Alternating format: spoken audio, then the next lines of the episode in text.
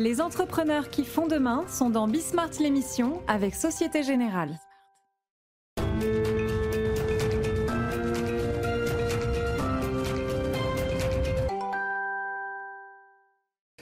Euh, bonjour à tous, on est, de retour. Donc, euh, Bismart, l'émission. euh, oui, alors, un- enfin, un tout petit peu de confusion dans mon esprit, je veux dire, parce que, en fait, on va démarrer avec des promesses, sans trop savoir quand même, tous ensemble, là, on peut se le dire assez rapidement, dans quelle période on est finalement de la gestion de cette crise. On ne sait plus trop dans quelle période on est de- dans la gestion de cette crise. Donc, on va parler des promesses, mais derrière, on va quand même parler de, ce que j'ai appelé la rechute. Le sujet économiquement, c'est euh, si on se retrouve dans la situation du printemps dernier, euh, les outils vont quand même être compliqués à trouver, ou alors est-ce qu'il y a encore de la ressource, enfin politique financière, tout ça, etc. Euh, Est-ce qu'il y a encore de la ressource? Euh, Personnellement, j'en doute. Donc, euh, on va tester ça avec bah, l'économiste Jean-Pierre Petit, hein, qui vient nous voir régulièrement. Et puis après, deux choses. D'abord, alors la data, la fameuse data, le pétrole du 21e siècle. Bon, là, sérieusement, vous allez voir. Alors, j'ai appris un truc d'ailleurs. Le, le poste data pour les grandes entreprises, donc acquisition de data en fait, hein, pour connaître leur marché, par exemple, c'est l'équivalent du poste voyage d'affaires. Alors ça tombe bien, il n'y aura plus de voyage d'affaires, euh, donc ça va leur permettre d'investir davantage dans la data. Mais enfin, c'est vous rendre compte à quel point quand même à un moment, ça y est, ça commence à être le pétrole du 21e siècle et ça commence à prendre de la valeur. Donc il y a des startups qui s'en occupent. Et puis on terminera avec les un an du plan d'épargne retraite. On parlera d'épargne. Allez, c'est parti, c'est Bismart.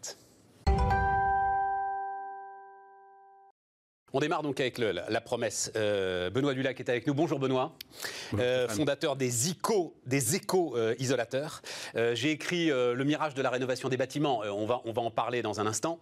Mais d'abord, enfin, hum, un mot sur les éco-isolateurs, sur tes choix, la façon. Tu as investi là-dedans.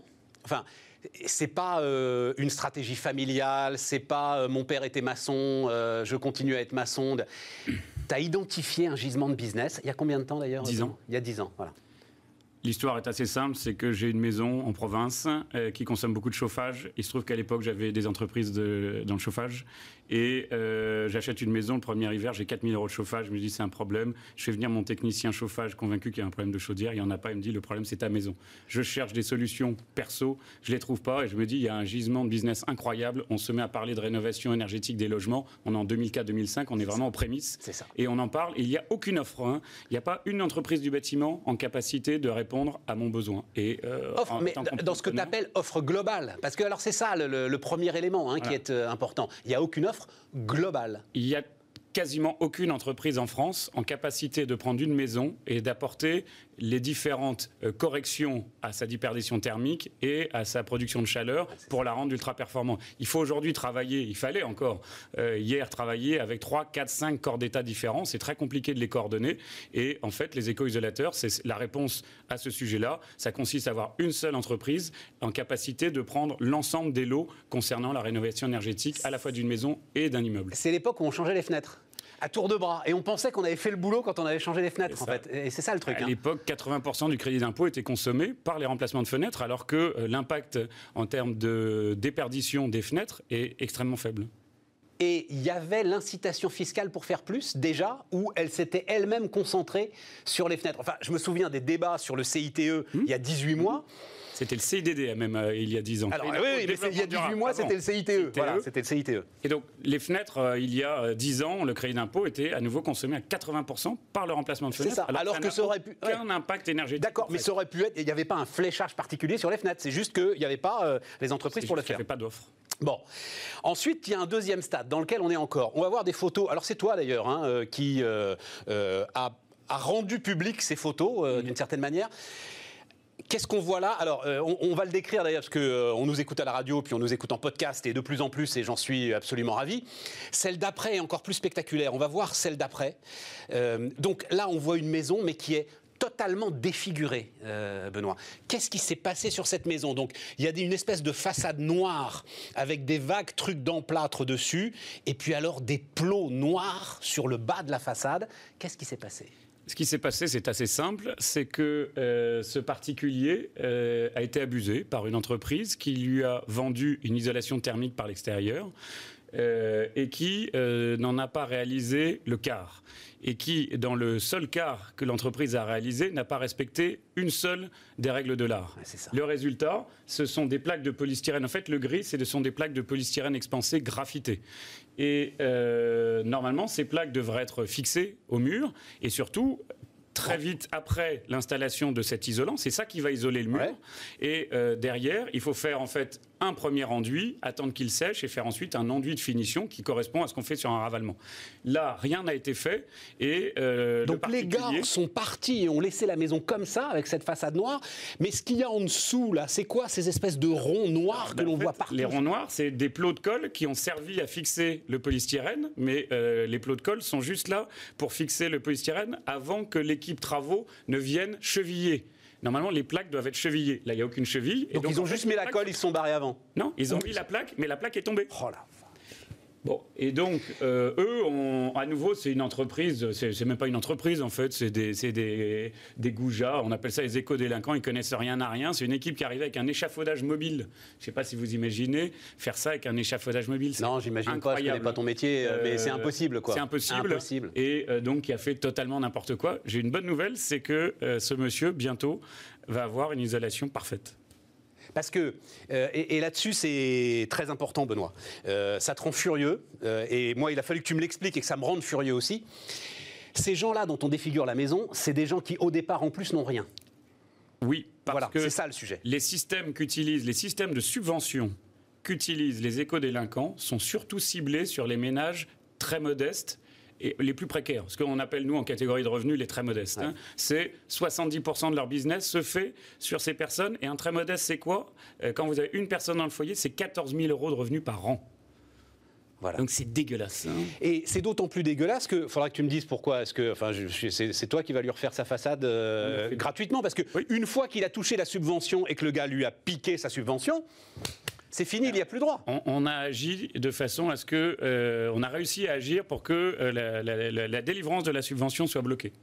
Et donc, on est en train de tout reprendre. Et on va pouvoir lui offrir une prestation euh, digne de ce nom et il aura une isolation de, qualité dans les jours à venir. On est encore dans cette phase aujourd'hui. Bah, alors ça, cette photo-là, elle est toute récente. Bah, tu dis non. C'est un scandale que tu as dénoncé en juillet. Mais euh, ça a été très rapide. C'est-à-dire qu'à partir du moment où ça a été dénoncé, il y a eu un emballement médiatique formidable parce que euh, ça a permis en fait de faire prendre conscience euh, de façon très rapide au ministère de la Transition écologique qu'il y avait un problème, qu'il fallait le traiter et il a été traité en l'espace de 15 jours. Tout a été bloqué en termes de subventions. Alors ça a des conséquences sur le marché derrière. Mais au moins, Aujourd'hui, il y a plus gros, de avant, qui se font arnaquer. Parce qu'en gros, quoi Avant, euh, tu touchais l'argent avant de commencer les travaux et donc tu pouvais faire n'importe quoi, tu partais avec euh, l'argent.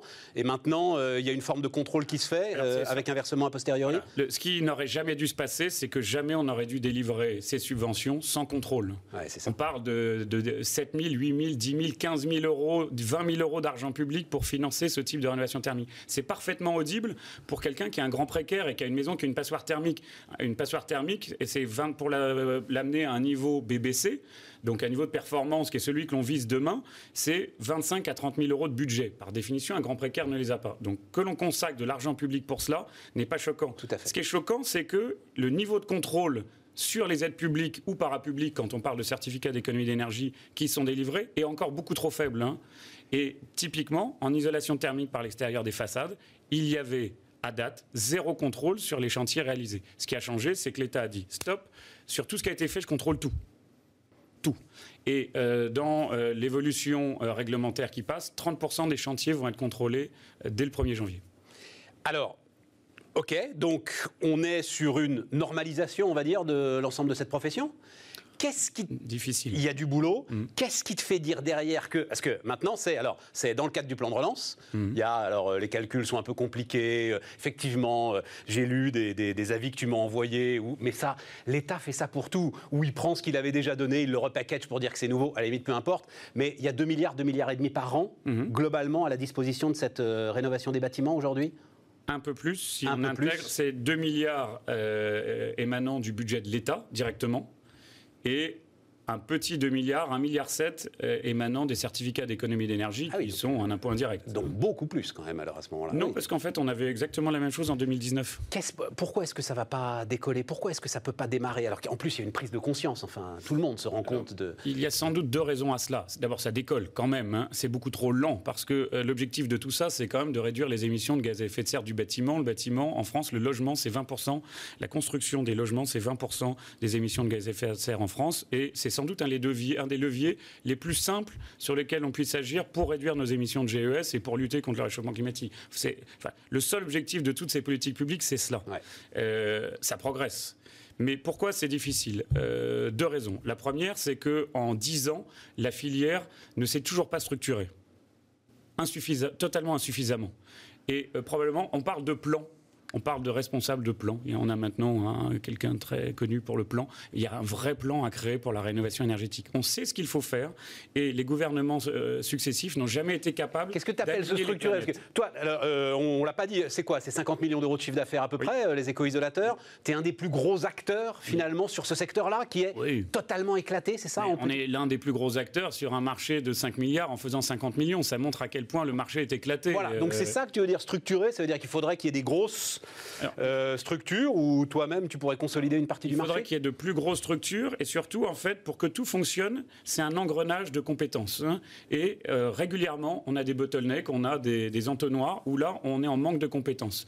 La bonne solution, c'est l'approche globale. C'est-à-dire je prends une maison et en, en un seul temps, je réalise tous les travaux qui doivent être faits. Ça coûte grosso modo 30 000 euros. Les combles, euh, les façades, les, façades, sols, les sols. éventuellement les fenêtres si elles ont 200 ans, et on remplace une vieille chaudière fuel par On aura quand même appris un truc, les amis, c'est qu'il faut pas changer les fenêtres quand même. hein, ça, là, on n'est pas venu pour rien. voilà. Et on remplace une vieille chaudière fu- fuel ou gaz, si on peut, par une pompe à chaleur qui va consommer une énergie décarbonée, qui va permettre des économies d'eau. Si on fait tout ça, budget, allez, 30-35 000 euros.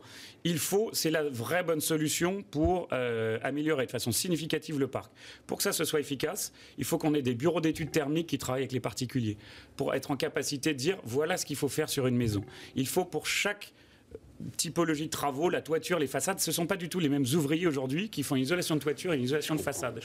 Il faut à tous ces niveaux-là staffer, former, et ensuite il faut des bureaux de contrôle qui s'assurent que ce qui a été fait en utilisant de l'argent public soit bien fait. Et si on arrive à chaîner tout cela, là, on peut créer de l'emploi local, un emploi durable parce qu'il y en a pour 30 ans, et, euh, et on, crée un bien fou, c'est-à-dire qu'on a la chance d'être sur un, job incroyable où on réduit les émissions de gaz à effet de serre, on transforme la vie des gens pour lesquels on intervient, parce que ces gens-là, ils ont l'hiver, ils ont 15-16 degrés dans leur maison, sur des maisons plus anciennes, celles-ci des, des fins des années 70-80, et les gens qui ont 12 degrés l'hiver dans leur maison, quand on s'en va, il y en a 20. On change leur vie, on valorise leur maison, Tu dis que c'est un confort dingue, qu'on peut pas imaginer ce qu'on ressent, enfin le confort d'une maison euh, Oui. une fois que euh, l'isolation globale a été faite. Depuis 10 ans, les clients pour lesquels on intervient en approche globale, un an après, on les interroge pour avoir leur ressenti. À chaque fois, 9 fois sur 10, quand ils viennent nous voir, c'est pour faire des économies de chauffage. Quand on les rappelle, 8 fois sur 10, ils ne nous parlent pas des économies au départ, ils nous parlent du gain en confort. Et en fait, la phrase est très simple, c'est toujours la même, c'est je n'imaginais pas que ma maison puisse devenir aussi confortable. Parce que quand tu as vécu dans une maison thermiquement inconfortable, avec plein de courants d'air, des murs froids, des tout ce qu'on veut, Même quand tu as sol, les moyens de la chauffer, effectivement, même tout quand à on a fait. les moyens de la tout chauffer, à de toute fait, façon, tout ça à fait. reste inconfortable. Mais on ne s'imagine pas que la même maison, avec 15 jours de travaux, ça puisse devenir un véritable cocon. Donc cette filière-là, il n'y a, rien qui... euh, et ça m'embête, hein, moi, l'ultra-libéral forcené de parler de filière, mais je suis bien obligé de reconnaître que euh, c'est implacable, Mm. ta démonstration. Il n'y a rien qui indique qu'elle soit en phase de euh, euh, consolidation, fabrication, enfin, euh, Ça- ça- édification. Ça progresse, mais on est objectivement, on n'est pas du tout là où on devrait être. C'est-à-dire que typiquement, là, on parle beaucoup d'isolation des façades. Il y a un manque criant de main-d'œuvre en isolation de façade en France. On pourrait former euh, des dizaines de milliers d'ouvriers en isolation de façade. Il y a, des, millions de maisons à isoler. Et euh, par exemple, l'isolation des combles. On a tous parlé de l'isolation des combles à 1 euro. Il faut imaginer une équipe bien rodée en isolation des combles fait deux chantiers par jour. L'isolation de façade, la même équipe bien formée, ça va être deux chantiers par mois. Eh ouais, c'est ça. Et donc, il y a un travail formidable à faire dans les 20 ans à venir. C'est pour ça que je parle de 20 ou 30 ans, ça va être long. Mais on a énormément de mal. Il n'y a pas un CFA aujourd'hui, je caricature, mais il y a très très peu de centre de formation d'apprentis. Hein, centre de formation d'apprentis, merci, qui arrivent sur le marché formés pour faire de l'ITE. Ça n'existe pas. Et donc tout cela serait à créer si on veut pouvoir massifier. Et, et, et tu peux le faire. Le centre. on l'a créé le centre. Hein. Ah ben voilà. Nous, on a créé réforme Pénico, ça y est, tu, vous, vous, pouvez créer les formes de. Mais, les on l'a fait. On a créé notre propre centre de formation parce que sans ça, on trouve absolument pas la ressource sur le marché. Et ce centre de formation, on va même l'ouvrir à nos partenaires euh, éventuellement pour qu'ils forment leurs équipes. Hein. Bon, mais mais tu as euh, raison, il va quand même falloir que, enfin, je sais pas combien de temps. Euh, niveau, voilà, on n'a pas vocation à former l'ensemble de la filière en France. Donc ça veut dire que ben, cet argent va rester non dépensé finalement. Il y a de l'argent public qui est là, il y a une demande et parce que non dépensé ou mal dépensé quand les éco-délinquants arrivent à s'infiltrer dans le dispositif et par effet d'aubaine arrivent à, à augmenter leur prix. Euh, ce qui est nouveau, par exemple, avec ma prime rénov, dont on a beaucoup parlé, alors c'est nouveau depuis un an, hein, pas depuis le plan de relance, c'est le fait que l'État, au lieu de donner un crédit d'impôt qui était un pourcentage sur un montant, euh, en fait, cap euh, par exemple en isolation thermique par l'extérieur, la subvention est calculée sur un prix de vente unitaire à 150 euros par mètre carré. Ça évite tout effet inflationniste. Là où le crédit d'impôt était en fait très. Et c'est bien, 150 euros par mètre carré, c'est bien, tu vois, c'est avec ça. C'est un prix correct. il ne faut pas descendre beaucoup trop bas parce que là, on va dégrader la qualité. Et c'est ce que certains font. Certains vendent à 120. On ne fait pas la même chose à 120 qu'à 150. Mais euh, ça évite des 250 euh, que pourraient vendre des, des d'un Prime, prime rénov, distribuée. Alors, est-ce parce que maintenant, elle est effectivement complètement transformée, modifiée. On n'a on a plus le temps de rentrer dans les détails. Un truc important quand même, c'est l'ancien patron de la FFB, Jacques Chanu, qui insistait là-dessus beaucoup. C'est quand même malheureusement, assez souvent, les gens qui ont les moyens qui font les travaux. Et donc, leur retirer toute forme de subvention, c'est quand même se retirer aussi euh, une capacité de. Voilà. Là, on a réintroduit. Capacité de travailler. Donc, on a réintroduit pour ça. En 2021, mais euh, je ne sais pas si tu as regardé, ils, sont perdants par rapport au crédit d'impôt. C'est-à-dire que les, ménages les plus aisés euh, vont avoir des subventions, mais qui seront de demain plus faibles tu me dis que, comme tu me dis que de toute façon, il n'y a pas assez de bras pour, pour tout faire. Non, juste un mot sur alors l'Agence nationale pour l'amélioration de l'habitat, c'est ça? Mhm. Qui est là aussi un bottleneck, comme tu dis, un goulet d'étranglement. Est-ce que ça, parce que c'est elle qui instruit les dossiers? Alors, oui, c'est encore un goulot d'étranglement, mais euh, on est passé d'un schéma qui était euh, où tout était territorialisé avec des représentants locaux dans les départements. Je connais bien le département de l'Eure. Il y avait quatre représentants de l'ANA euh, dans l'Eure, ce qui a rendu la gestion des dossiers ANA extrêmement complexe, chacun ayant ses, ses, préjugés, ses prérogatives et son mode de fonctionnement. Aujourd'hui, on est arrivé à un système centralisé, dématérialisé. Simplement, il faut créer un process qui va instruire 200, 300, 400 000 demandes par an. C'est d'une complexité rare. Or, le marché a été passé début 2020. Donc, on ne pouvait pas imaginer ce qui, était, ce qui nous avait été vendu, c'est-à-dire que ça fonctionnerait en 4 mois. c'est impossible. On gère, nous, 50 000 dossiers par an, et ça fait des années qu'on bosse sur notre système d'information, sur nos process, sur euh, les formations de nos collaborateurs. Imaginez que quelqu'un allait créer ce système-là pour gérer 200 000 subventions euh, en 8 mois, c'était euh, rêvé. Mais néanmoins, le schéma est bon. Work in progress. Work in progress. Work in progress. Merci Benoît. Les échos isolateurs avec nous sur Bismart. Ben, on continue justement avec, euh, avec la conjoncture. Donc on repart avec la conjoncture. Jean-Pierre Petit, euh, président des Cahiers Verts de l'économie. Bonjour Jean-Pierre. Bonjour Stéphane. Euh, alors, euh, défenseur intransigeant de la politique monétaire de la Banque centrale. Non, même pas d'ailleurs, parce que tu trouves qu'elle n'en fait pas assez. Oui. Ouais, voilà, c'est ça. là, on a un sujet quand même. alors j'ai appelé ça rechute. Hein. je j'en sais rien en fait. C'est quand même un moment très très compliqué pour ce que tu appelles un agent économique là aujourd'hui. Bien sûr, bien sûr, mais rechute de toute façon, même s'il n'y avait pas eu la vague euh, pandémique en Europe de l'Ouest, parce que j'insiste là-dessus, hein, c'est surtout l'Europe de l'Ouest. Hein. Bah, c'est même surtout la France. Euh, Espagne, Royaume-Uni. Euh, certains, voilà. Certains petits pays. Non, mais Voilà, mais pas Italie, pas Allemagne. Non, pas Italie, pas Allemagne. Donc, quand même, à un moment, il va falloir qu'on se pose des questions sur ce qu'on a fait, nous, collectivement. Bien sûr. Asie de l'Est, euh, ça va très bien. Euh, États-Unis, ça repart un petit peu, mais c'est loin des niveaux de juillet, par exemple. Inde, ça va mieux. Amérique latine, ça va mieux. Amérique latine, ils sont. Enfin bon. Non, non, mais ça va mieux. Je veux dire, mieux. C'est-à-dire que c'est moins pire. qu'au mois de juillet. Tiens, une question comme ça en passant, Jean-Pierre. Euh, c'était mm. une phrase malheureuse d'un président de la République. Ils sont, ils sont sortis de l'histoire, l'Amérique latine. C'est-à-dire, ils traversent des trucs, mais quand, quand à un moment tu lis ce qui se passe à Buenos Aires, par exemple, mm. c'est cinq mois de confinement, je crois que c'est quelque chose comme ça. Mm, quand tu lis ce qui se passe au Brésil, tu dis, mais c'est ahurissant. Et en fait, tu as l'impression que ça n'a absolument aucun impact sur la planète, sur, euh, Ah bah. sur l'économie mondiale. Sur la- Ils sont sortis du truc, non? L'Amérique latine, c'est, euh, si je me souviens bien, 4 à 5% de la consommation mondiale en dollars. Donc c'est rien Les que- États-Unis, c'est 4,5% de la population mondiale, mais c'est 29% de la consommation mondiale en dollars. La Chine, maintenant, c'est devenu important. C'est 11,5% de la consommation mo- mondiale en, en dollars. La zone euro, enfin l'Union européenne, l'ancienne Union européenne, avec le Royaume-Uni, c'est 18%. Ça, c'est les trois zones systémiques l'Europe de l'Ouest, les États-Unis, enfin surtout les États-Unis, la Chine et l'Europe de l'Ouest. Voilà. Euh, L'Inde ou l'Amérique latine, dont on s'inquiétait à juste titre de la montée euh, de la pandémie euh, jusque vers la fin juillet, bah, les- je disais, moi souvent, je montrais des graphiques avec le poids de ces pays-là dans la consommation mondiale, ça surprenait un peu les gens, surtout en dollars, mais en fait c'est très très faible. Donc c'est pas Même l'Inde, même l'Inde. ah, même l'Inde. Même l'Inde. Mais l'Inde, euh, c'est un pays très peuplé, mais le niveau de vie est à peine au tiers de la Chine. C'est-à-dire que euh, la Chine, c'est du 18 000 dollars par habitant en parité de pouvoir d'achat. Là, c'est pas en dollars, c'est il faut égaliser les niveaux de prix. Euh, L'Inde, c'est un tiers, 6 000 à peu près. Ça alors? Oui, bien sûr. On n'a beaucoup- pas conscience de Ah ça. Enfin, je- je- je- euh, oui, sans doute, euh, certains de ceux qui nous connaissent, euh, enfin qui nous regardent, euh, connaissent ça, mais à Bien ce point-là. Ah, Bien sûr. Le- l'e- L'expansion des pays émergents depuis 40 ans, c'est surtout l'expansion de la Chine. Voilà.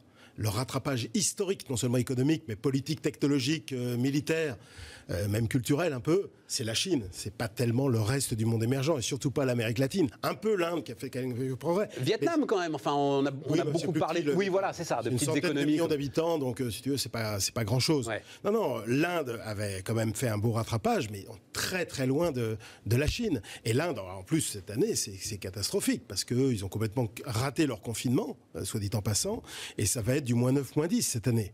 Quand tu as 6 000 dollars par habitant et que tu fais moins 9, moins 10, euh, sachant que tu as une progression de la population substantielle, parce que l'âge médian est quand même faible, donc c'est une population beaucoup plus jeune, bah, en- dans l'économie formelle, parce qu'il faut quand même reconnaître qu'il y a une partie d'économie informelle, mais dans l'économie formelle, c'est une chute du niveau de vie considérable. à ceci près, par rapport euh, à Brésil, Argentine, euh, etc., que moi, alors il y a beaucoup de euh, patrons de grandes entreprises qui m'ont dit qu'alors ils ont raté leur confinement euh, en termes Mmh.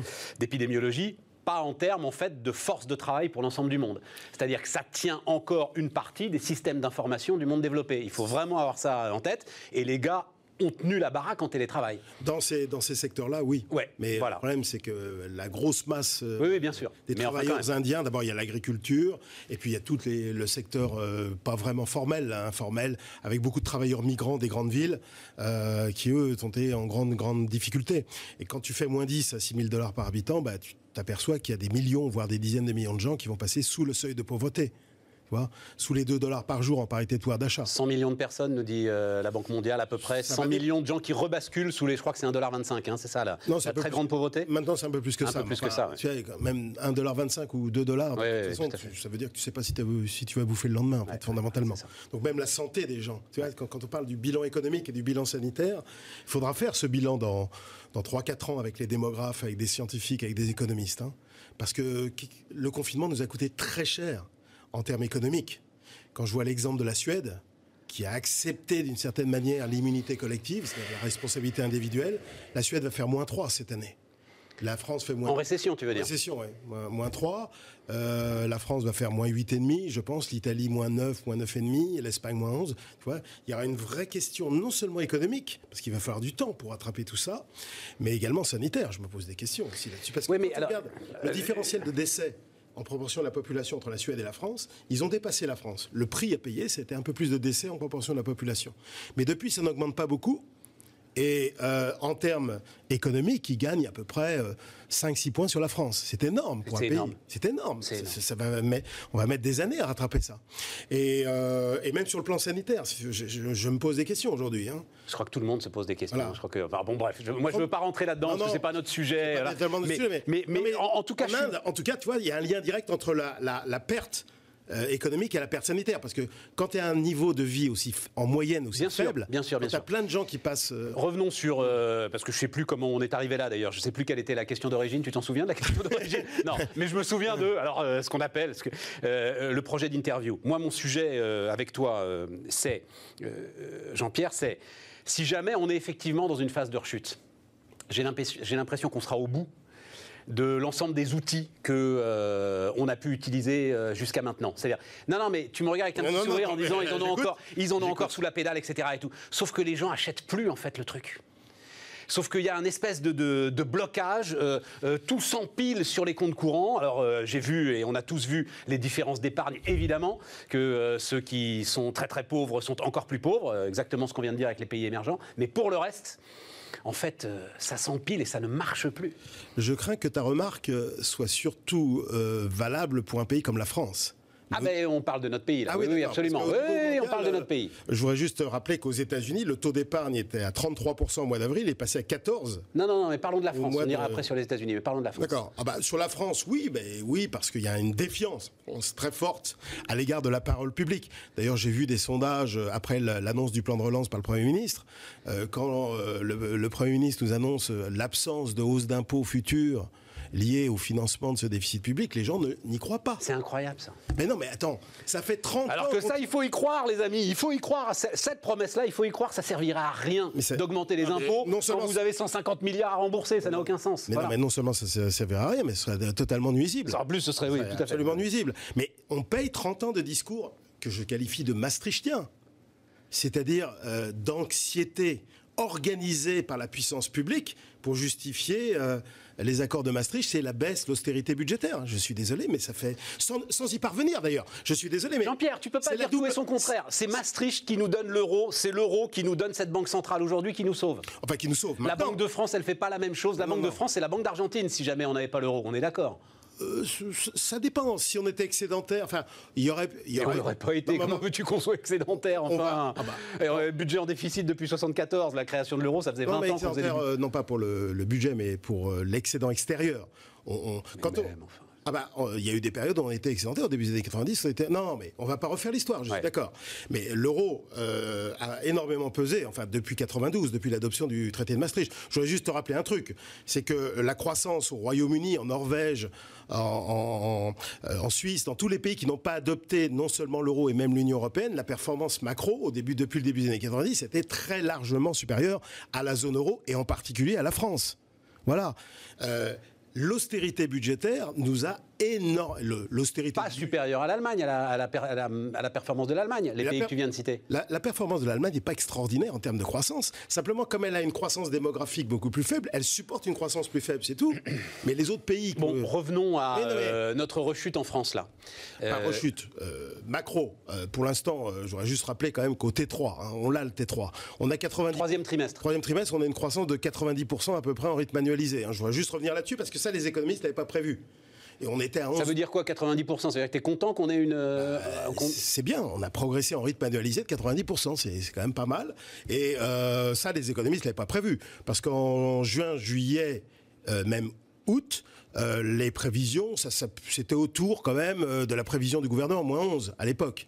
Là, on va finalement connaître que moins 8,5, peut-être moins 9, etc. Donc c'est mieux. Les États-Unis, Mais, pareil. mais, mais, mais Excuse-moi, ça, ça, ça, si, si jamais ça se passe bien, si jamais ils sont pas obligés Non. de nous remettre des mesures de confinement, euh, même locales, Il n'y aura pas de. qui vont paralyser tout le monde. Ah, ça va pas paralyser tout le monde parce que je ne crois pas à un reconfinement généralisé. Non, pas généraliser. Ah bah oui, mais c'est ça qui te fait rentrer dans, dans- dans la récession. La récession de février-mai, dans le monde d'ailleurs, pas qu'en France, c'est le confinement généralisé. Plus de, de 50% de la population mondiale confinée. C'est ça qui a amené... euh, Les, mesures partielles, quand tu fermes les bars, euh, euh, quand tu fermes certains lieux de public, quand tu interdis aux gens de fréquenter certains lieux, tu, tu limites la liberté de circulation, des mesures de restriction partielle localisées euh, transitoire, euh, les pays est-asiatiques en ont connu plein, la Corée du Sud, Taïwan, etc. Ça n'a jamais remis en cause l'expansion. Ça peut freiner l'expansion, ça je suis tout à fait d'accord. Mais même s'il n'y avait pas eu la nouvelle vague épidémiologique en France, en particulier depuis l'été dernier,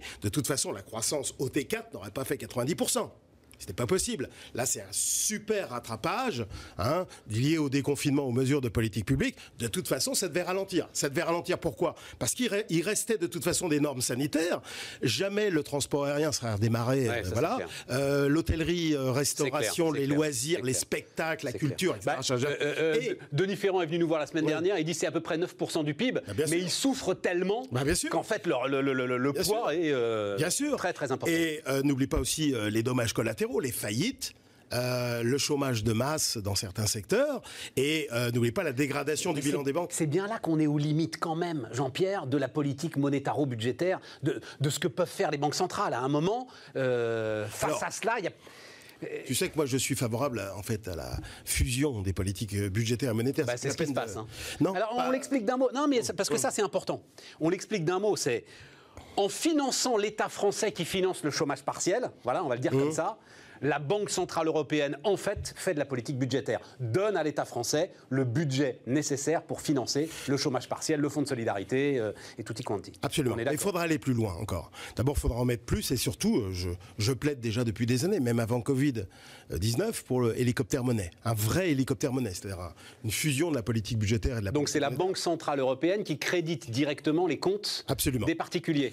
Ça, Ça- sert à rien, Jean-Pierre, ça fait de l'épargne. Mais justement, alors attends, je, ça je vais, je vais t'en parler. C'est pas que ça, hélicoptère monnaie. C'est un transfert de richesse monétaire de la Banque centrale vers les agents non financiers qui s'appellent les ménages, mais aussi il y a les entreprises et les États, les administrations publiques. Là, je pense que vraiment pour faire un choc euh, très important, un choc psychologique, un choc d'immédiateté, de clarté, compte tenu du déficit de, confiance qu'ont les Français à l'égard des élites politiques et de l'impuissance publique, disons-le plus généralement, qui ne concerne pas que l'économie d'ailleurs, d'une manière générale, je crois qu'il faut un gros choc.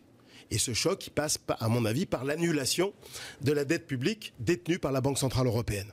Parce que les gens me disent souvent, les, les- les investisseurs ou toi, Patrick dis- Artus, Patrick Artus Voilà, qui était là, qui dit mais, c'est- mais- mais- mais ça ne sert à rien, elle est de toute façon euh, dans les livres de la Banque Centrale pour Sauf l'éternité. que tu n'as pas d'engagement à le faire éternellement. C'est-à-dire que euh, la Banque Centrale Européenne, tu peux pas lui demander de s'engager éternellement à financer l'Italie et la France à 0%. C'est pas dans 5 ans, dans 10 ans, il y aura peut-être un choc inflationniste qui viendra de je ne sais où que personne n'aura prévu et à ce moment-là, elle ne pourra pas le faire. T'ouvres une boîte de Pandore, mais, Mais- mais pas du tout, mais pas du mais tout. dingue. Mais des- Déjà, c'est dingue tout ce qui se passe. Mais alors, une annulation de dette publique détenue par une banque centrale, mais Mais les boîtes de Pandore, elles n'arrêtent pas de s'ouvrir. ah, mais on est 12 ans. d'accord, c'est pas la peine d'en ouvrir plus, non? Mais si, bien sûr que si, parce qu'on les a pas ouvertes assez vite. Je me rappelle très bien des débats que j'avais avec toi quand j'étais à BFM, à la sortie de Lehman Brothers, quand tu étais à BFM, pardon. Euh, à la sortie de Lehman Brothers, euh, je plaidais pour le quantitative easing en Europe. Tu me disais, mais ah, tiens, Ah, mais je suis d'accord avec toi, oui, Et non, mais bien sûr. Et finalement, tout le monde le reconnaît aujourd'hui. fait, tout Eh à ben, fait. Il faut, tu vois, Macron a utilisé le terme de guerre dans sa première allocution. Ce qui n'était pas sans doute le terme le plus heureux qu'il ait utilisé. Ça fait rien, j'ai envie de te dire. Au moins, ça aurait pu être utile, parce qu'on a 32 000 victimes, je voudrais dire, par rapport au gros, grand conflit euh, qu'on a connu dans le passé. Mais au moins, utiliser le contextuel de guerre pour passer à une autre étape, pour faire table rase du passé. C'est les guerres qui changent le capitalisme mondial dans l'histoire longue. Et euh, même si on n'a que très peu de victimes, très peu de destruction euh, physique, etc., très peu de faillites finalement par rapport à une guerre, très peu de destruction humaine et physique, il aurait fallu utiliser ce concept vraiment pour faire table rase du passé et franchir une étape historique. Parce que l'histoire est tragique et que les problèmes sont encore devant nous. C'est pas Covid, parce qu'on aura le vaccin finalement dans, dans six mois. dans Oui, on est d'accord. On, on l'aura. Mais c'est le vieillissement qui est encore devant nous. Les dépenses de sécurité. Regarde, la France va avoir 120% de dette publique par rapport au PIB. On a la croissance potentielle la plus faible d'après-guerre. On a le taux de prélèvement public le plus élevé de l'histoire. Hein? Crois-tu vraiment qu'on va réussir à, euh, à- vraiment affronter tous les défis qui sont devant nous, avec une croissance très faible, des prélèvements fiscaux très élevés, le défi du vieillissement, le défi de la transition énergétique, de la transition numérique, les dépenses de sécurité Tu sais, extérieure. tu sais, tu sais ce, que, ce, qui, enfin, ce qui peut se passer, c'est la une de The Economist il y a combien de temps maintenant? Il y a 15 ans, quand tu avais Margaret Thatcher qui passait entre le bleu, le blanc et le rouge. Voilà. Et, et à un moment, bah, c'est euh, euh, la Grande-Bretagne de quelle année? 74-75, c'est ça, avec, avec le FMI qui débarque et, et Thatcher dans la foulée. C'est ce qu'on dit, ça ne va pas encore assez mal pour que ça aille mieux. Non, et, mais- et à un moment, tu auras un sursaut, tu as quand même, euh, Bah, on va pas refaire le t'as des les infrastructures, la démographie, euh, la formation, euh, les mathématiciens, l'intelligence. Il faut, il euh, faut voilà. des moyens pour ça. Euh, Replaçons-nous en 1945, Stéphane. Tu crois que les gens sont optimistes en 19 sur le plan économique? Tu crois qu'ils sont optimistes? Les États européens à l'ouest et à l'est sont ruinés. Super endettés comme jamais dans l'histoire. Tu entends bien Comme jamais dans l'histoire. Les premières prévisions qui arrivent à la fin des années 40 ne prévoient pas du tout les 30 glorieuses. Au contraire, c'est plutôt des scénarios pessimistes. à Le la plan. Marshall qui va le faire. Ben, c'est le plan Marshall, la réforme monétaire en Allemagne en 48. euh, tiens, après tout, faut, faut bien le signaler, l'annulation de la dette extérieure euh, allemande, il faut jamais l'oublier, c'est Ouais, 1953. C'était ça. Les gens n'étaient pas optimistes. Alors plus près de nous, parce que 45, on n'était pas là. À la fin des années 70, moi je m'en souviens, j'étais étudiant au début des années 80. Tu crois que les gens étaient optimistes? Ils avaient prévu les quatre dé- décennies d'expansion chinoise?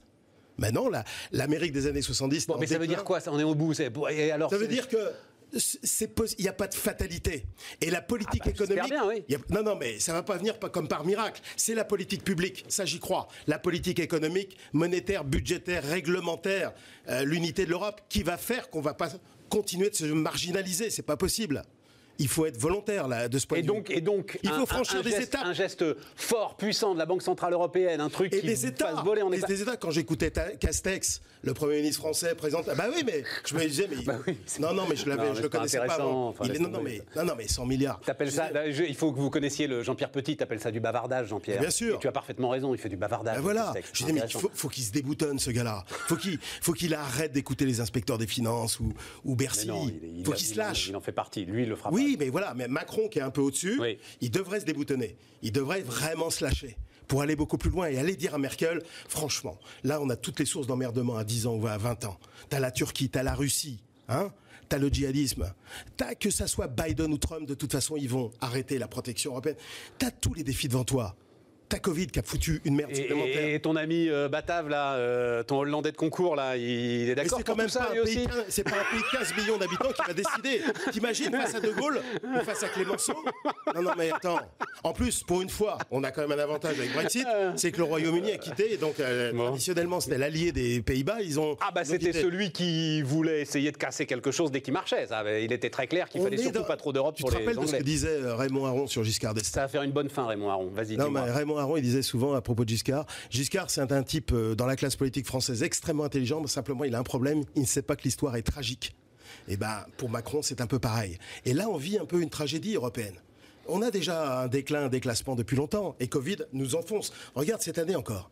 La croissance américaine, elle va faire combien? Tu crois que c'est la cata? Ah mais non, mais je... C'est moins 3,5. Et, et- et je te dis, on a commencé par là, le fait qu'on soit peu ou prou, alors tu me dis oui l'Espagne et le Royaume-Uni, mais voilà, mais, mais, mais pas là- quand même qu'on soit peu ou prou les seuls à être obligés de prendre à nouveau des mesures, c'est assez inquiétant euh, collectivement regarde, quand même. actuellement aux États-Unis, ils vont faire moins 3,5. On est au bout là, Nous, hein, on va Jean-Pierre, faire moins finit. 7. Et en ce moment, on discute au Congrès d'un plan de relance budgétaire de 10% du PIB. T'entends bien Ouais. 10% du PIB. Et ils se foutent pas mal de savoir si la dette fédérale est à 110, 120 ou 130% du PIB. Voilà Stéphane, mais Amen. on poursuivra, on poursuivra la prochaine fois. On suivra le combat. Ça reste passionnant. Les amis, on continue. Bismart dans un instant. On repart. On repart donc avec euh, Mathieu Collat, qui est le fondateur de Star Z Data. Bonjour Mathieu. Bonjour Stéphane. Mathieu Collat qui m'a appris un truc, donc je vous l'ai dit euh, en démarrant, j'ai fait le malin et j'ai pas dit que c'était Mathieu qui me l'avait appris. Alors, quand tu dis budget data, c'est le budget d'acquisition de données fait par les entreprises Exactement. Le budget d'acquisition de données fait par les entreprises en Europe, quand on parle de données, ça prend différentes formes. Ça peut être tout simplement des rapports de recherche fournis par le Gartner, par exemple. Ça peut être tout simplement l'accès à ta console Bloomberg, que tu as beaucoup dans les banques, et pas que. Et puis, ça peut être aussi l'acquisition de données satellitaires pour euh, produire des solutions à destination de l'armée. Et Donc, ça ça représente 80 milliards d'euros aujourd'hui en Europe, croissance à deux chiffres, mais derrière 15 000 fournisseurs, donc c'est un marché qui est extrêmement fragmenté. Attends, attends, attends, c'est plus Ouais. que le voyage d'affaires. Ce budget est supérieur. Après Covid, après Covid, évidemment. Hein. Enfin, la crise du Covid Ah, mais ah, impact moi j'ai dit, ah bah ouais, sûr. mais non. Ah bah, Non, mais parce si- que je suis tombé de ma chaise. Non mais bien Super. sûr, mais Stéphane, si tu prends le voyage d'affaires, c'est à peu près 300 milliards hein, de mémoire euh, en Europe aujourd'hui. Donc là-dedans, tu as l'hôtellerie, tu as le restaurant, tu as le voyage ferroviaire euh, aérien. Si tu prends juste le voyage aérien, on est dans des ordres de grandeur similaires. Et pourtant, on continue à acheter la data comme il y a 20 ans, avec des bons de commande, des factures, etc. Et c'est plus du tout la même chose pour le voyage aujourd'hui. Donc, alors, euh, qu'est-ce que tu proposes autour de Star Z Data? Donc d'abord, c'est l'incarnation quand même enfin, tu sais, la data, le pétrole du 21e siècle. Ouais. J'ai entendu ça pour la première fois il y a 15 ans. Ouais. Donc là, ok, on comprend que c'est du pétrole. Ça, ça y est, ça vaut de l'argent là. Là, c'est, Ouais, ça vaut de l'argent, Comme tu dis, 80 milliards d'euros. C'est ça le chiffre que tu nous as donné? 80 milliards d'euros source Commission européenne. Il y a un super baromètre qui est fait chaque année. Ça s'appelle datalandscape.eu. Ça recense tous les fournisseurs de données. Je le conseille à toutes les entreprises. C'est un bon moyen d'évangéliser ce qu'il y a autour de la donnée et surtout de mettre une valeur. Le gros sujet qu'on a aujourd'hui, c'est créer une relation de confiance entre ces 15 000 fournisseurs. Ce que je te disais tout à l'heure, c'est énorme, 15 000 fournisseurs. Alors évidemment, tu en as des tout petits, tu en as des très gros. Je nommais Bloomberg ou Reuters euh, tout à l'heure. Faire faire le pont entre ces 15 000 fournisseurs et des organisations qui sont super complexes Mais ces fournisseurs, c'est des fournisseurs qui fournissent leurs propres data. C'est eux qui les émettent. On est d'accord Alors, déjà. Bloomberg Reuters, par exemple, on parle là du secteur financier. Ils émettent de la data. Ils émettent de la data, ils agrègent de la data. Ils agrègent aussi de la data. certains fournisseurs, comme le Gartner, typiquement, qui vont générer de la data. Ils ont leurs propres analyses, ça représente à peu près 20% de leurs effectifs. Tu as d'autres acteurs qui vont agréger de la data. J'aime bien prendre l'exemple de Jato, qui est une entreprise pas très connue, ou IHS. Ces gens-là, ils vont acheter de la donnée auprès des, des constructeurs automobiles.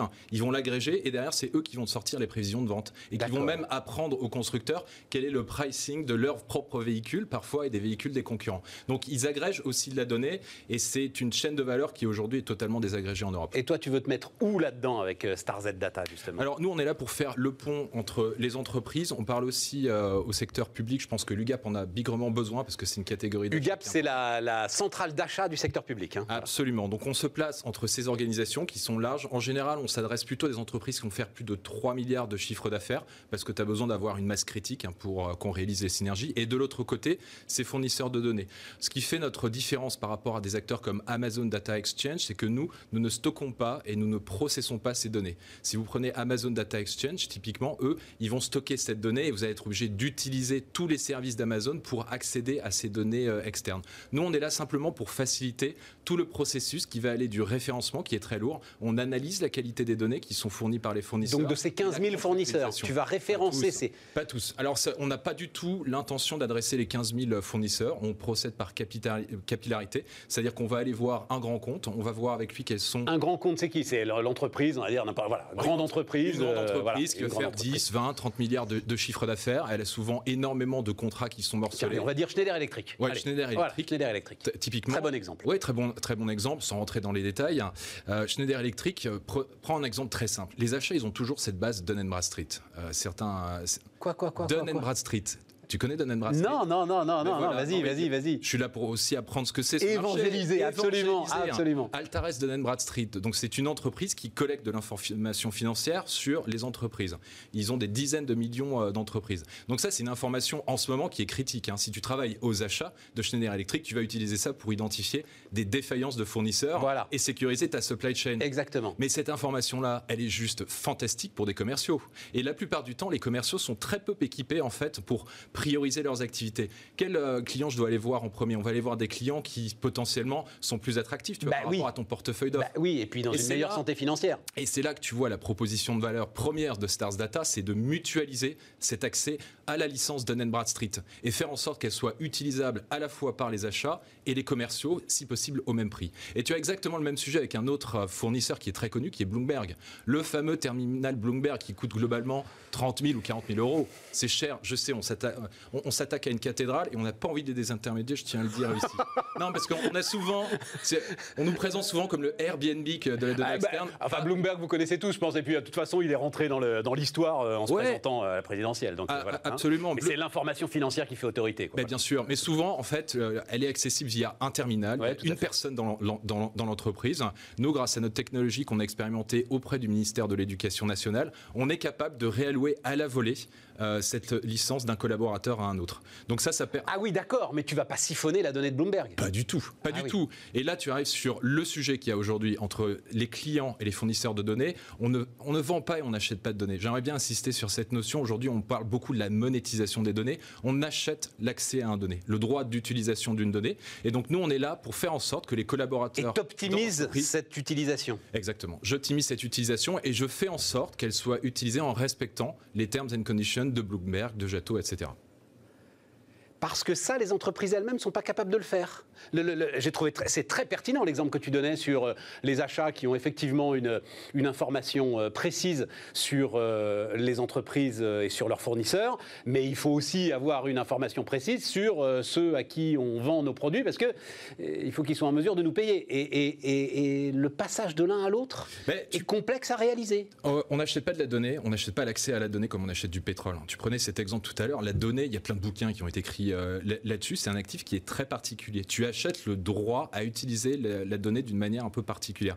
Je prends l'exemple d'acteurs qui sont peut-être... Et ça veut dire qu'il faut Ouais. la travailler un tout petit peu pour qu'elle soit utilisable? C'est ça aussi que tu fais aujourd'hui? Alors ça, nous, on fait des audits de qualité de données et euh, d'ailleurs, c'est très utile pour les banques. Dans les banques, on utilise souvent ce qu'on appelle le KYC, le Know Your Customer. Et donc, tu as des entreprises qui fournissent des informations sur les entreprises, sur des particuliers. Et très souvent, on se rend compte que ces données qui sont utilisées depuis 20 ans par des entreprises américaines, elles sont pas de bonne qualité. Pourquoi? C'est parce qu'on a voulu aller vite avec le fournisseur, on a voulu contractualiser assez rapidement, on était sous pression et on pas, on n'a pas regardé la qualité des données. Et dès lors qu'on est engagé avec un fournisseur, eh ben, on essaie de fonctionner euh, peu ou prou avec. Il y a juste une question que je te poserai pas aujourd'hui, mais que je pose Non, parce qu'on est au bout. systématiquement On est au bout, à mes clients. Aujourd'hui, quand tu poses la question à un dirigeant, c'est quoi les sources de données externes que vous utilisez? Dans 80% des cas, il te dira Google, Google et une source d'information qu'on achète mais dont on n'est pas satisfait. Donc nous, on est là pour renverser ça et faire en sorte que les entreprises travaillent avec les bons fournisseurs de données. C'est remarquable. Mathieu Collat, euh, fondateur donc de Star Z Data. La dernière partie de Bismarck tout de suite. Donc dernière partie, euh, alors euh, bonjour Jérôme Dédéian. Bonjour Stéphane. La, la dernière partie de l'émission, euh, Jérôme, elle s'appelle Combat. Donc toi, t'en as tellement des combats entre la qualité de la confiture en Bretagne, ça fait partie d'un voilà dont Ah, tu bah, parles très régulièrement. 8 ans de combat. 8 ans de combat, voilà. Non, mais le, le- ce sur quoi je vais t'emmener, donc avec ta nouvelle aventure, et puis peut-être qu'on aura le temps de parler justement de la façon dont on recommence une euh, nouvelle aventure ou une ultime aventure. Tu assumes. Alors, attendez, on va- on- parce que euh, on se connaît très très bien, Jérôme. Je pense que beaucoup de ceux qui euh, regardent cette émission et donc qui me connaissent connaissent Jérôme Dédéian. Mais en gros, tu as monté une entreprise autour euh, notamment de, de l'épargne retraite Et de l'épargne salariale. Il y a combien de temps? Il y a 15 ans. Il y a 15 ans. Ouais. Euh, formidable succès. Oui, on peut dire ça. Tu l'as revendu Grâce à une équipe de dingue. grâce à une équipe de dingue, un boulot de dingue, etc. Tu sortais d'AXA d'ailleurs. Revendu, hein, j'y tiens beaucoup. Revendu, transaction majori- ma- majoritaire avec des investisseurs financiers, mais pour faire monter massivement notre équipe dans le capital, c'est-à-dire les gens à qui on a donné les clés de la boîte. hein. C'était, il faut voir la structure de la transaction. C'est toujours très important. Il y a toujours une philosophie derrière une transaction. C'est pas qu'un truc financier avec des gens qui te payent la boîte, etc. Il y a deux choses fondamentales dans la structure de ce deal, et pour mes associés, mes associés historiques et moi, c'était essentiel. On voulait transmettre. Alors pas transmettre familialement parce qu'on n'était pas une entreprise familiale, mais on avait des collaborateurs et collaboratrices qui dirigeaient la boîte avec nous, qui nous ont permis de l'emmener jusque-là et qui étaient avec nous parfois depuis nos boîtes précédentes, depuis 20 ans, etc. Ils étaient mûrs, ils avaient 15 ans de moins que nous, c'était leur moment. Et donc dans les attendus de la structure du deal qu'on a cherché, il y avait évidemment le fait de réaliser notre outil professionnel en, étant détendu euh, sur le plan de notre compte bancaire. On a quand même remis, je suis toujours actionnaire, hein, euh, toujours actionnaire engagé, on a toujours de l'argent dedans, etc. Mais c'était surtout de faire monter notre équipe dans le capital. Et en fait, au stade de développement qu'on avait, ils ne pouvaient pas nous payer la boîte, c'était pas possible. Il faut forcément un fonds d'investissement qui vient porter le truc pour cette transition-là. Et c'est ça qu'on a fait. Et- C'est une fierté. Ouais. Voilà. Et, et ce fonds d'investissement, il sait aussi très bien que s'il rachète la boîte sans les gars, il rachète une coquille vide. Mais bien sûr. Donc il est tout à fait lui aussi. euh, Tu sais, Stéphane, j'ai une intime conviction, c'est que oh, bon, on a monté un modèle industriel. hein. C'est une des raisons de notre succès. C'était pas de l'artisanat, c'est de l'industrie. Mais qu'on soit dans la fabrication de cuisine, en luttant contre le conteneur chinois, ou qu'on soit dans les services financiers, qui a l'air d'être un métier immatériel, c'est de l'industrie. Mais l'industrie, elle marche pas sans les hommes et les femmes. Et donc, si tu n'arrives pas à arrimer les gens qui croient au projet, qui partagent tes valeurs, qui partagent le projet d'entreprise. Nous, on- avait aussi un côté Robin des Bois sur l'extension du domaine de la lutte en partage du profit, participation, intéressement, association des collaborateurs au capital, hein, actionnariat salarié. non, mais il faut en dire on un s'est battu pour ça, pas seulement pour gagner de l'argent. Et, et- et- et donc, il se trouve que par surcroît, on a eu la chance de faire un modèle entrepreneurial qui a été un succès et qui est toujours euh, euh, extraordinaire, parce qu'ils sont en train d'emmener la boîte plus loin que, que personnellement, je pense que j'aurais été capable de l'emmener avec mes associés. Ils font un carton intergalactique. Et donc, c'est une fierté.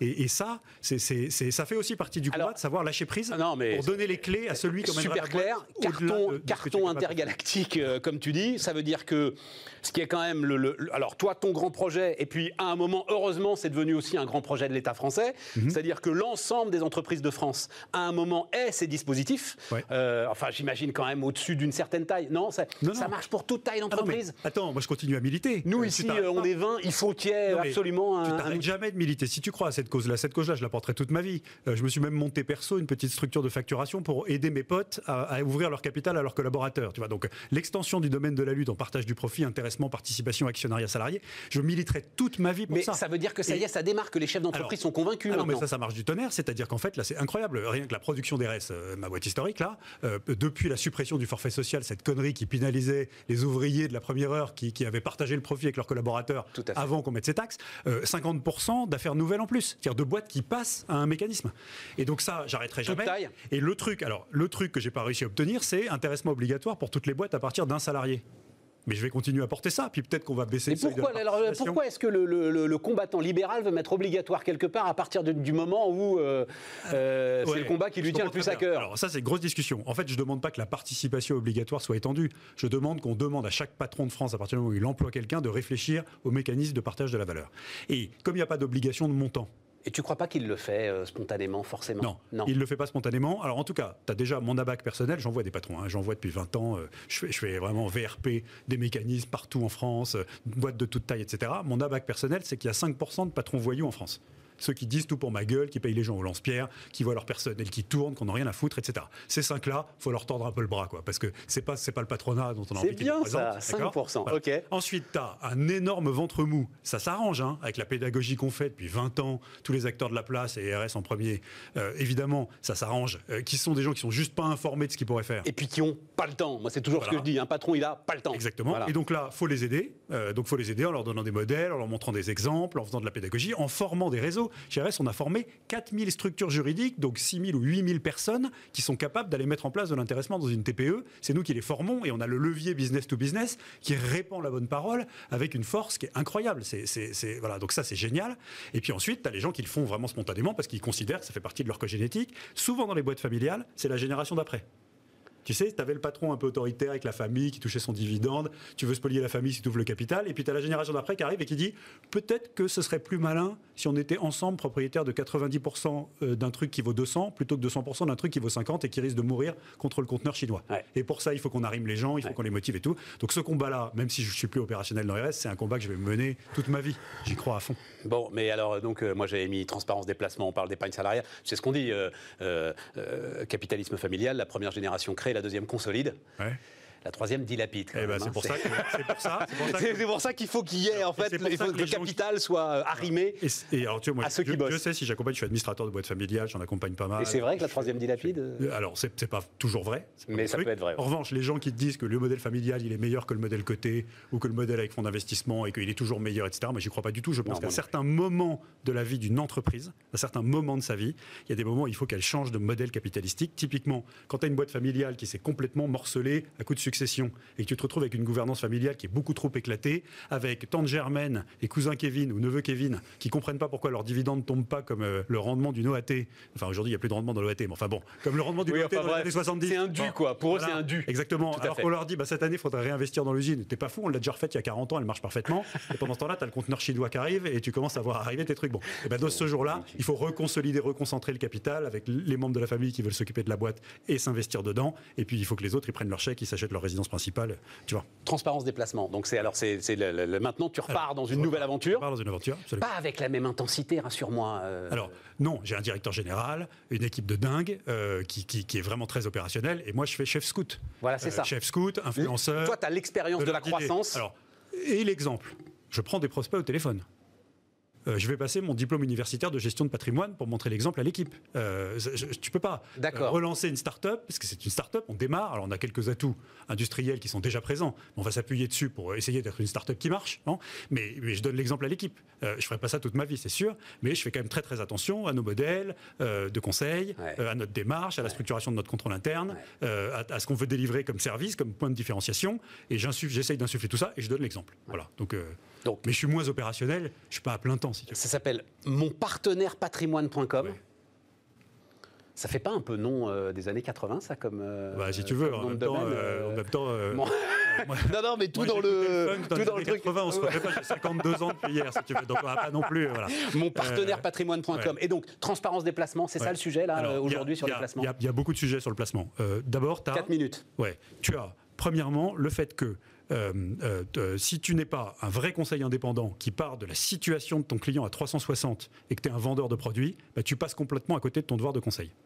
Ce devoir de conseil, il est correctement fait par des family office, donc par des banques, de, par des boîtes de gestion privée, par des, par des conseillers en gestion de patrimoine qui sont des artisans extraordinaires, très très mal fait par les modèles industriels. Donc ça veut dire, le, ceux que tu as cités là, c'est des tickets à 500 000 euros. C'est-à-dire si tu n'as pas 500 000 euros, tu, ne pousses même pas la porte de ces gens-là, on est d'accord Voilà, ça c'est le spectre des gens qui font bien le devoir de conseil.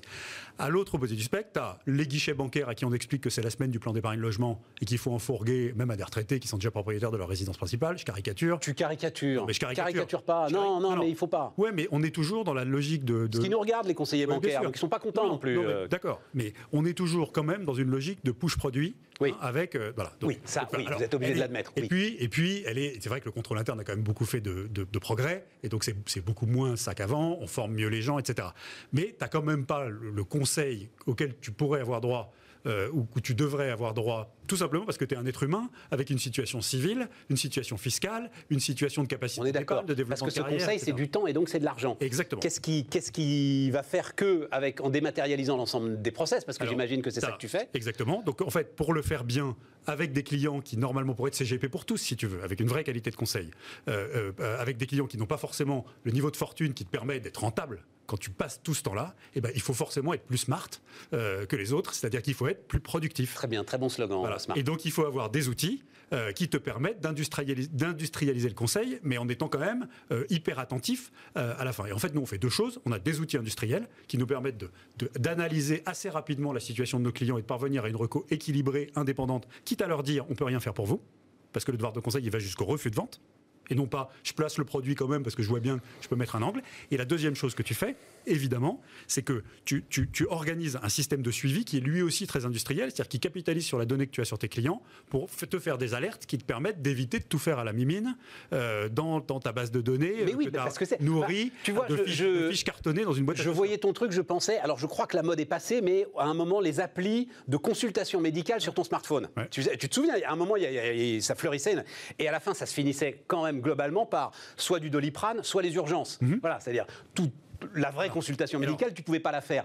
Toi aussi, enfin, qu'est-ce qui me garantit que je vais pas rentrer finalement dans une grosse case dans laquelle effectivement tu m'auras fait rentrer parce que tu as un peu de as un peu de données? Et alors parce qu'on fait le civil. Je m'explique. Euh, en fait, tu as plein de robots advisors, super, des fintech machin. Souvent, elles ont des super modèles industriels avec un vrai niveau de service, mais elles oublient de mettre des clients, parce que c'est compliqué de faire une marque de retail euh, euh, quand tu fais une start-up de, de, services financiers.